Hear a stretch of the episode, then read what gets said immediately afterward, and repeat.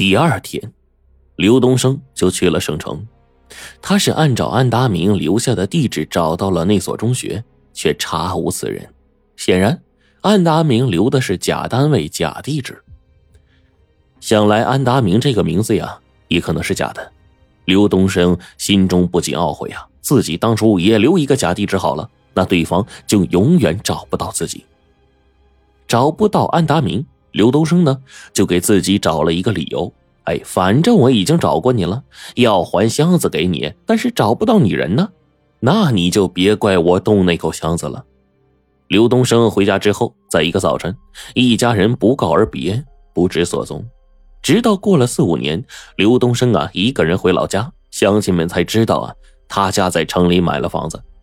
刘东升向乡亲们打听有没有外地人来找过他，听说没有，他这几年悬着的心呢。才稍微放下了一些。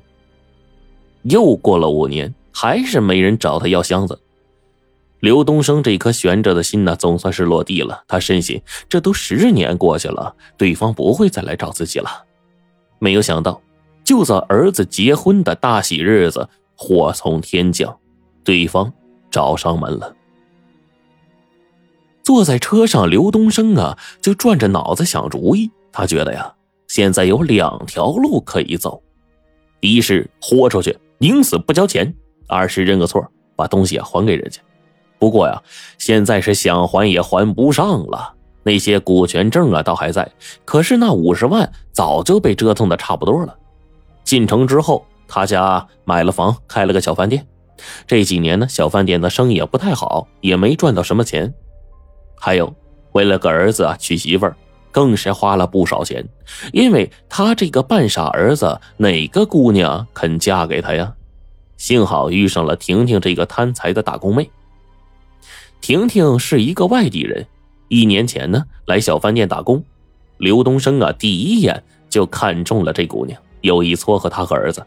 他心里清楚，婷婷绝对不会看上自己傻儿子的。但是有钱能使鬼推磨，结果或许会不同。于是啊，刘东升不惜下了血本，用钱来诱惑这个小姑娘。他对婷婷暗示说，只要她愿意嫁给儿子，就把家里的房子还有二十万存款都转到小夫妻的名下。婷婷果然是见钱眼开，立马同意了跟大伟结婚。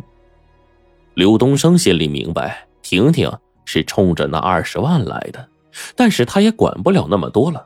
只要能给刘家传宗接代，花再多的钱也在所不惜。现在，如果那二十万没了，只怕婷婷立马就要跟自己儿子离婚，刘家就没指望了。所以，刘东升就打定主意，绝不能把剩下的钱呢给交出去。那怎么办呢？刘东升想来想去，突然就起了杀心了。心想：安大明既然死了，自己只要将眼前这两人除掉，那自己一家人就可以无忧无虑了。哪怕自己赔上这一条老命，也值了。刘东升瞄了一眼坐在身旁的姑娘和二豹，暗暗打定主意，豁出去了，宁死不交钱。三个人坐车到达离刘家庄不远的镇上，下车之后啊，本应该是住宿一宿的。第二天早上再去刘家庄，但是刘东升此时已经是心怀杀人的念头了，不想拖延时间而节外生枝，就提议啊连夜赶到村里。对方也很着急，自然是同意呢。于是啊，三人买了手电筒，步行十多里山路，夜里就来到了刘家庄。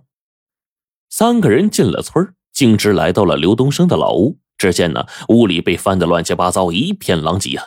刘东升见了，不但不急，反而暗自高兴。他故作吃惊的说：“坏了坏了，进来小偷了！箱子一定是被偷走了。”二豹抬起一脚就骂道：“少他妈耍花样！这是前几天老子来翻的，说你把箱子藏哪儿了？”刘东升说：“我我怕被人偷走，藏地窖了。地窖在哪儿？拿过来。”刘东升用手电筒照了照地窖的门，说。你们看，这地窖门也被人打开了，箱子肯定不在了呀！二宝一把揪住了刘东升，老东西，你他妈敢耍刁？你别以为我们不知道，你肯定把箱子里的钱拿走了，五十万呢！你给我老老实实交出来，否则的话，你今天就别想活着出去。姑娘喝住了二宝，二宝别动粗，先松开他。他用手电筒呢，照着刘东升的脸说：“刘叔，我希望你主动把箱子的钱还给我们，否则，你就是侵吞别人财物。我们要是报案的话呀。”你肯定要去坐牢，刘东升耍赖了。你有什么证据证明我保管了你们箱子呀？姑娘一笑，慢慢从随身的包里啊抽出来一个录音笔，说：“在宾馆的时候，我把我们的对话都录下来了。是你自己承认，当年我爸将箱子呀托给你保管的。你想抵赖也赖不了。你自己说吧，是私了。”还是想坐牢，刘东升这才如梦初醒啊！原来对方让自己叙述当年的经过是为了取证，他懊恼的心里暗骂自己是愚笨呐，苦着脸说：“怎么私了啊？”姑娘说：“私了很简单，箱子里五十万，我可以给你十万，你把四十万给我，我就不追究这事儿。”刘东升说：“那五十万我都花光了，要不……”二豹一听钱花光了，就急眼了。没容刘东升把话说完，一把揪住他，就怒吼：“少他妈给我装蒜！你要是凑不够四十万，我拧下你脑袋！”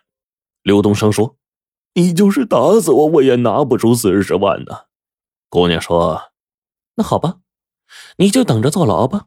不过我提醒你，即便是坐牢，法院也要判你赔偿我们的钱。”刘东升啊，硬着头皮说：“要钱没有？有命一条，你自己看着办吧。”姑娘说：“你这条破命我还不稀罕呢。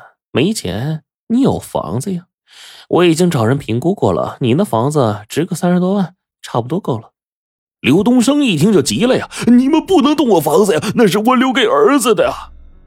刘东升明白，没了房子，一家人在城里就没了立足之地，儿媳妇肯定留不住。这家呀也就散了。这么一想，他软下来了。咱们再商量商量。我手头真没那么多钱，你们宽限我几天，我想办法给你们凑钱，好不好？姑娘和二爸对视了一眼，略一沉吟，说：“嗯，那好吧，我再信你一次。谅你也玩不出什么花样。我再给你一周时间，时间一到，我就把证据啊交到公安局，你就等着坐牢吧。”于是，三人连夜赶往镇上。在经过陡峭险峻的鹰嘴崖的时候，刘东升啊就起了杀心。他盘算着，先把这二豹给推下去，剩下那姑娘就好对付了。不料，对方似乎早有戒心，凡是经过危险之地，两人就一前一后跟他拉开距离。刘东升就根本找不到下手的机会。